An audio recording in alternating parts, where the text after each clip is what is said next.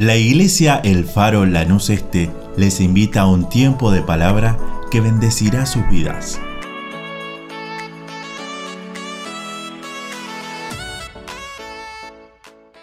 Dios te bendiga iglesia. Qué bueno poder estar juntos otra vez a través de este medio online y compartir lo que sería esta reunión de día miércoles.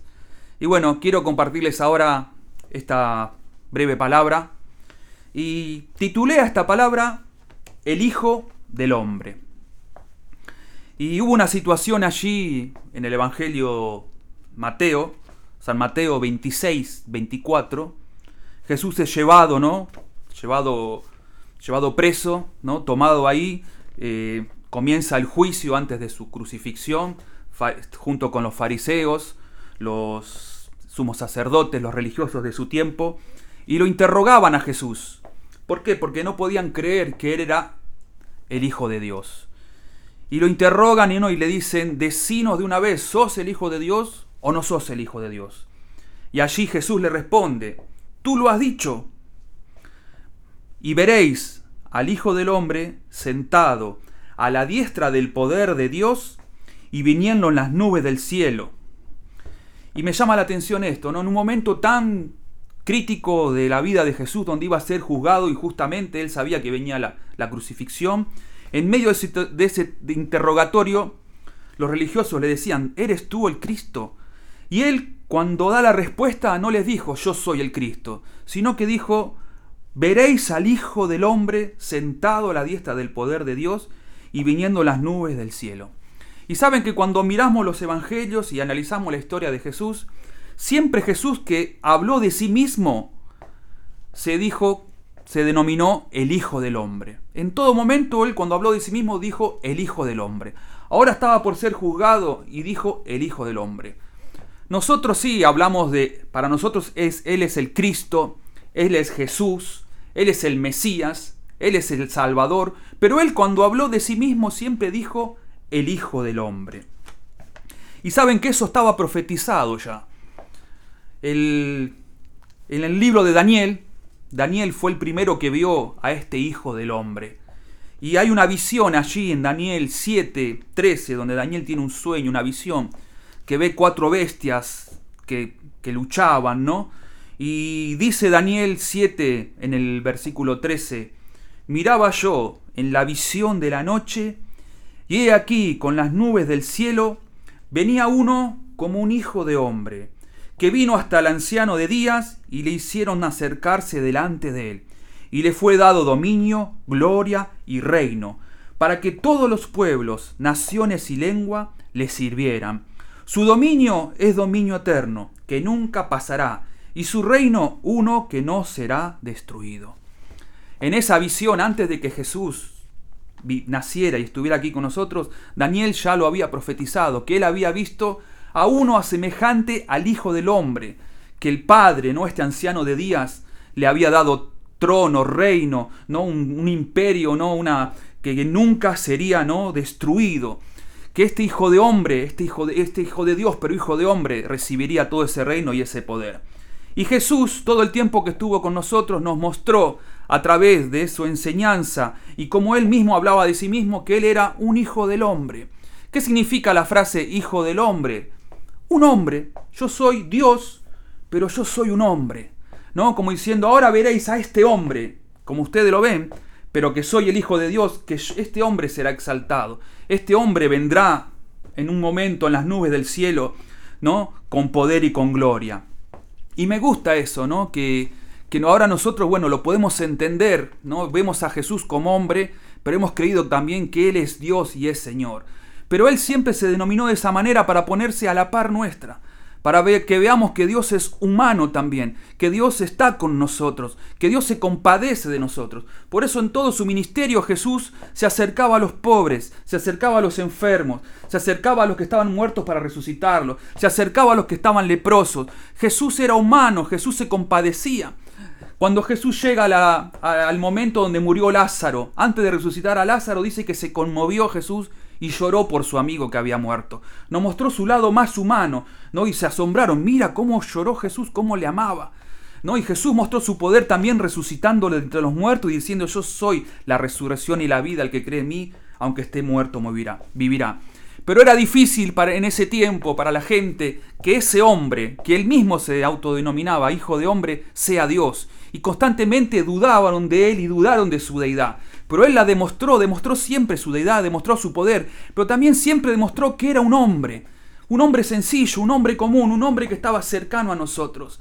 Y en la mente del hombre cuesta eso, porque siempre la deidad la ponemos tan arriba, inalcanzable, y Jesús no, mostró que la deidad está acá con nosotros, y está cercana, y es un hombre, y está alcanzable, y está a nuestro favor, y está a nuestra ayuda.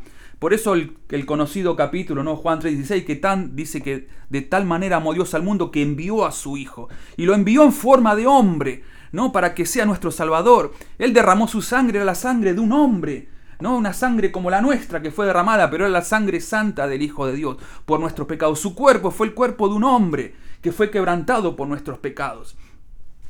Así que qué bueno es esto, ¿no? Cuando uno lo entiende, ¿no? Que Jesús es el Hijo del Hombre, para nosotros ahora es tan cercano, es tan amigo, ¿no? Es, es nuestro Salvador, nuestro Señor. Vemos el ejemplo de Juan, ¿no? Que estaba ahí Jesús y Juan se, se, durmió en su costado, ¿no? De tanto cariño y tanto amor que tenía hacia esa persona, hacia ese hombre. Y eso es lo que Jesús quiere que entendamos siempre, ¿no? Y que lo veamos como Dios, como Señor, obvio, está exaltado, es Dios, es rey, pero también tiene esa parte humana, esa parte de hombre, ¿no? Él se hizo hombre, vino, nació, estuvo entre nosotros, ¿no? Y, y eso es, es algo muy bueno para nosotros. Pero vemos varios ejemplos de cómo a la gente, a los judíos, en aquel tiempo le costó entender esto. En un momento allí en Mateo 8, 27, dice que Jesús sube a la barca con sus discípulos y se acuesta en la barca y se duerme. Y se pone difícil el mar, se embravecen las olas, los discípulos empiezan a tener temor. Y Jesús, lo despiertan a Jesús y dice, Señor, que estás durmiendo y nosotros perecemos. Y así, así Jesús dice que reprendió el viento, reprendió la mar y se hizo una gran bonanza. Y dice allí en Mateo 8, 27, y los hombres se maravillaban diciendo, ¿qué hombre es este? Que aún los vientos y el mar le obedecen. ¿no? Veían a Jesús como un hombre, pero lo veían simplemente como un hombre y nada más. Le costaba ver que ese hombre era Dios que ese simple hombre también tenía el poder y la autoridad sobre el mar, sobre los vientos, sobre el pecado, sobre Satanás, sobre la muerte, sobre todas las cosas. Pero le costaban, se maravillaban de él diciendo, ¿quién es este hombre? ¿No? Que aún los vientos y el mar le obedecen.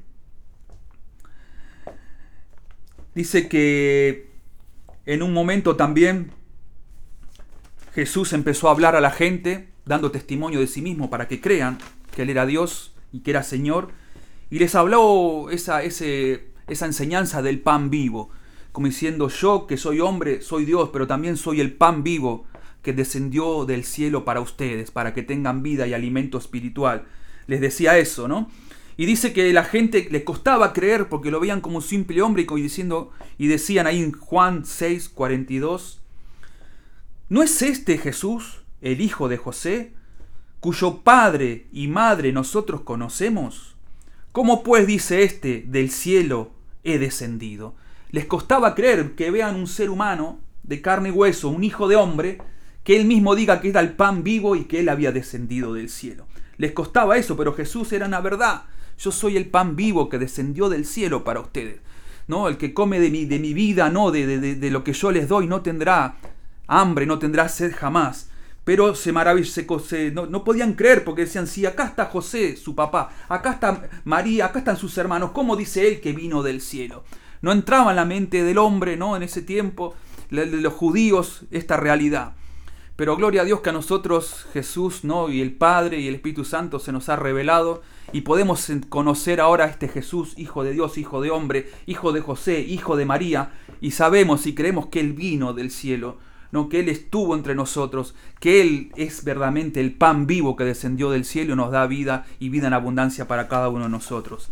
En otro momento también Jesús anuncia su muerte, ¿no? Y la gente no podía entender eso.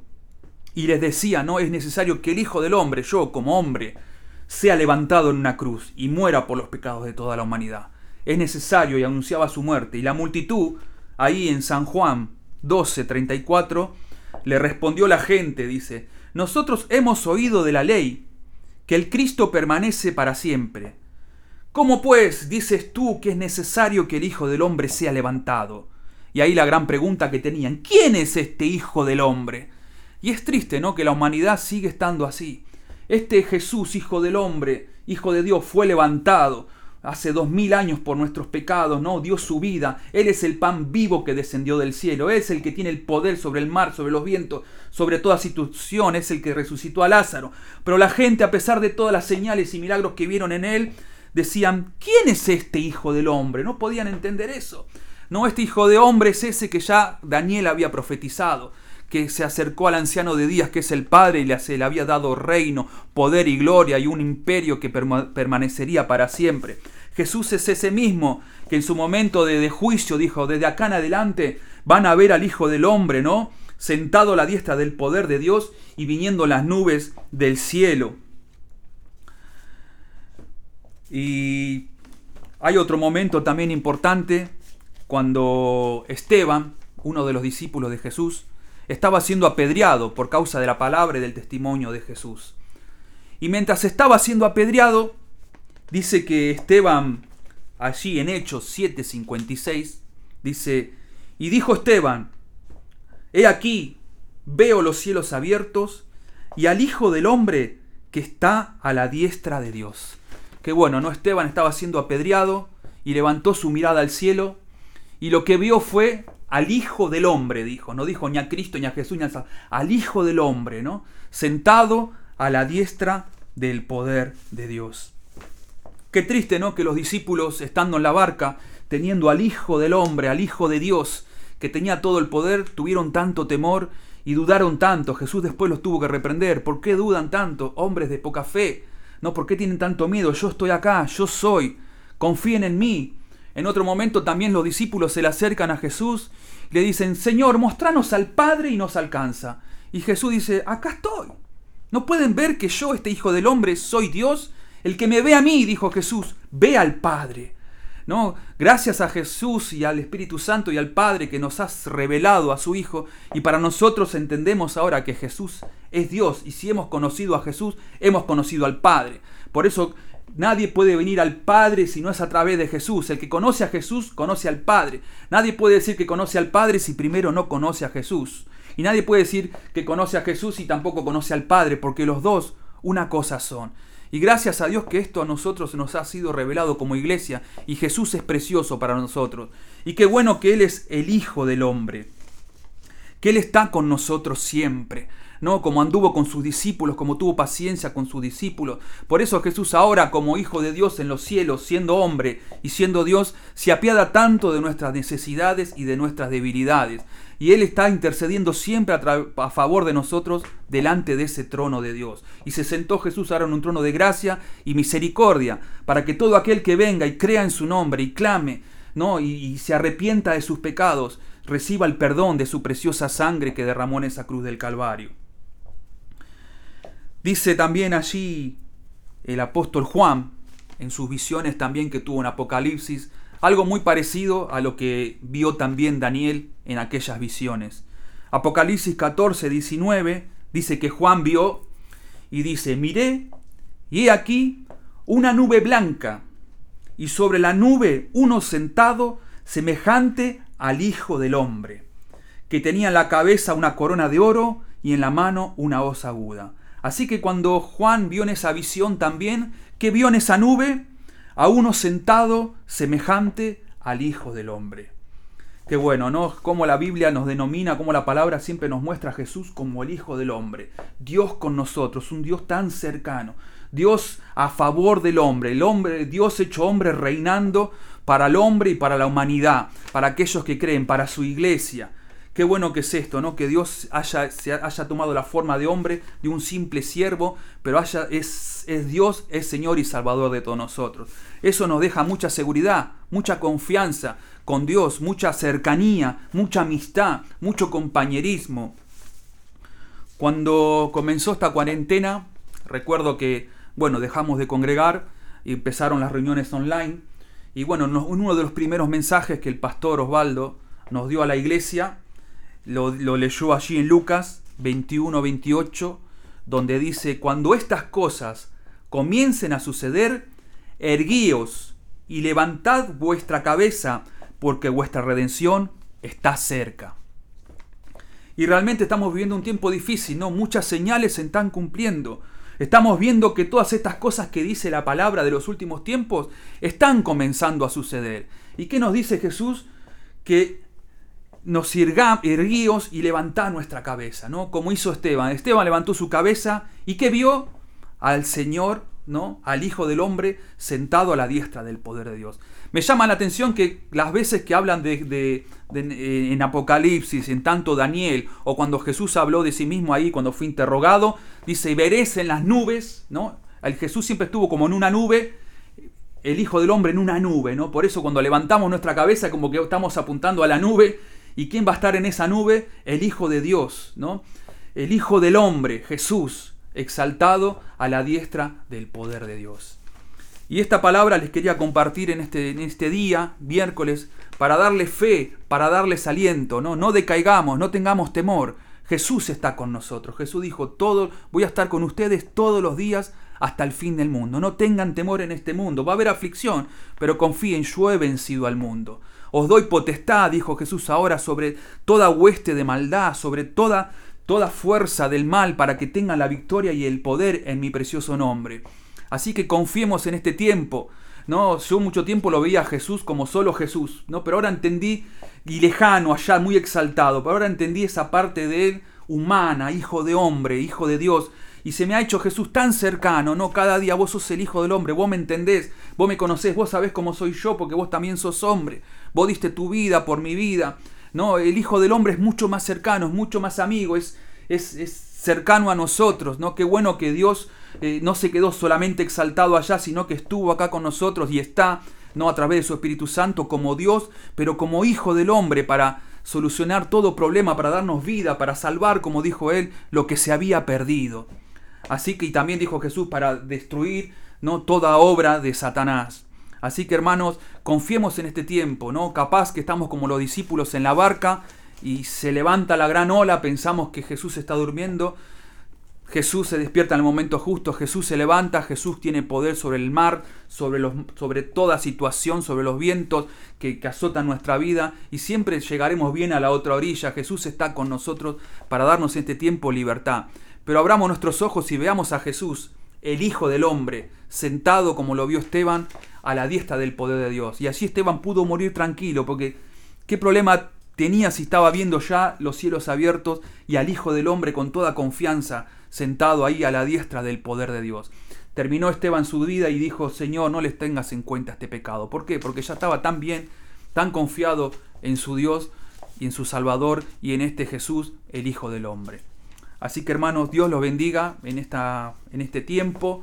Sigamos adelante, no avancemos con fe. Jesús está con nosotros. El Hijo del Hombre está exaltado a la diestra del poder de Dios. Jesús está con nosotros. Todo lo podemos en Jesús, dijo Pablo, que nos fortalece. Los animo en este momento a hacer una breve oración para, para terminar esta palabra. Oramos. Señor Jesús, gracias te damos Tú eres el Hijo del Hombre que viniste a la tierra, que estuviste con nosotros. Siempre que hablaste de ti mismo dijiste que eras el Hijo del Hombre. Y qué bueno que es esto, Señor, que eres el Hijo del Hombre, que eres tan cercano a nosotros, tan igual a nosotros, tan amigo, tan compañero, que diste tu propia vida en la cruz del Calvario por nuestros pecados, que derramaste esa sangre de hombre para perdonar los pecados de los hombres, que entregaste ese cuerpo de hombre para hacernos libres de toda maldición que llevamos como hombres. Gracias Señor porque tú eres el Hijo del Hombre. Podemos levantar nuestra mirada al cielo y ver ahí en esa nube, como dice, al Hijo del Hombre, sentado a la diestra del poder de Dios. Confiamos en ti Jesús. Nada nos puede hacer daño en este tiempo. Tú has vencido al pecado, tú has vencido a Satanás, tú has vencido a la muerte. Tú estás con nosotros, Señor. Eres cabeza de esta iglesia y nosotros que estamos aquí en la tierra somos tu cuerpo. Y tú nos guías y tú nos diriges y tú estás con nosotros y tu Espíritu Santo ha sido derramado para guiarnos a toda verdad. Gracias, Padre, porque nos revelaste a tu Hijo Jesucristo y también podemos conocerlo como Hijo del Hombre, como el Hijo de Dios. Gracias por tu palabra. Señor, bendice a tu iglesia en este tiempo, bendice la vida de mis hermanos, que cada uno este tiempo pueda avanzar, cada uno se afirme en tu palabra, que este tiempo que estamos encerrados, que podemos que, que solamente compartamos, que podemos compartir reuniones online, sea de bendición y Señor, y todo lo que tú quieres hacer a través de nosotros en este tiempo, lo puedas hacer. Tu palabra dice que todas las cosas ayudan a bien aquellos que conforme a tu propósito son llamados. Si tenemos que estar en cuarentena, si tenemos que tener reuniones online, Señor, tú vas a hacer también que todas estas cosas nos ayuden para bien. Tú nos estás enseñando, tú estás purificando, santificando la iglesia, tú estás sobrando nosotros. Bendice a tu iglesia, bendice a tu pueblo. En el nombre de Jesús te damos gracias por tu palabra. Amén y amén. Dios los bendiga, hermanos. Deseamos que esta palabra fortalezca su relación con Dios. Como familia de fe te invitamos a seguir creciendo juntos. Nos encontramos en Instagram, Facebook y YouTube, El Faro Lanús Este, o por WhatsApp al 11 30 73 50 63. El Faro, una iglesia de fe, acción, reproducción y objetivos.